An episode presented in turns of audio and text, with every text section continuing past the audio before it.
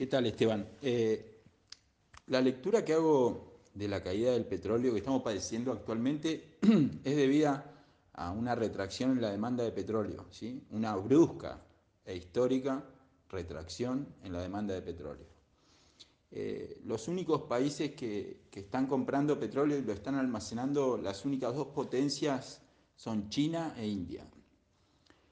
Eh, China en el primer trimestre de 2020 duplicó la capacidad importadora respecto a igual trimestre de 2019. Pasó de un millón de barriles por día a dos millones de barriles por día en plena recesión mundial y pandemia.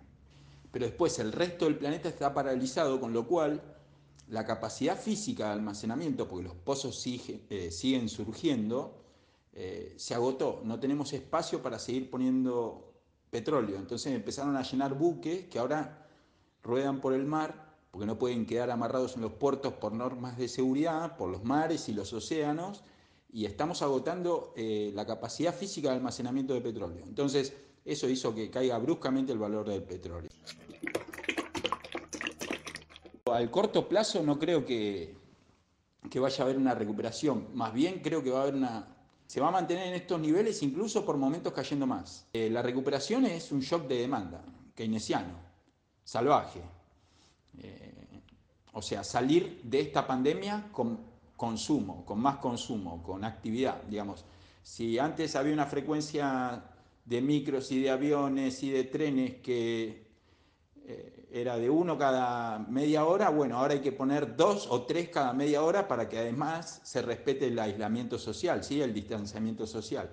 Eso generaría en las empresas una caída, en las empresas de transporte una caída importante, pero lo que sí hay que reactivar es la industria del transporte fundamentalmente porque es la que más tracciona, ¿sí?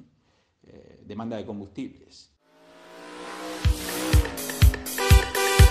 A la Argentina lo sucedido eh, le afecta, eh, como a todo el mundo, pero principalmente a la Argentina le afecta lo que pasa en Argentina, porque nosotros podemos tener un barril criollo, ¿sí?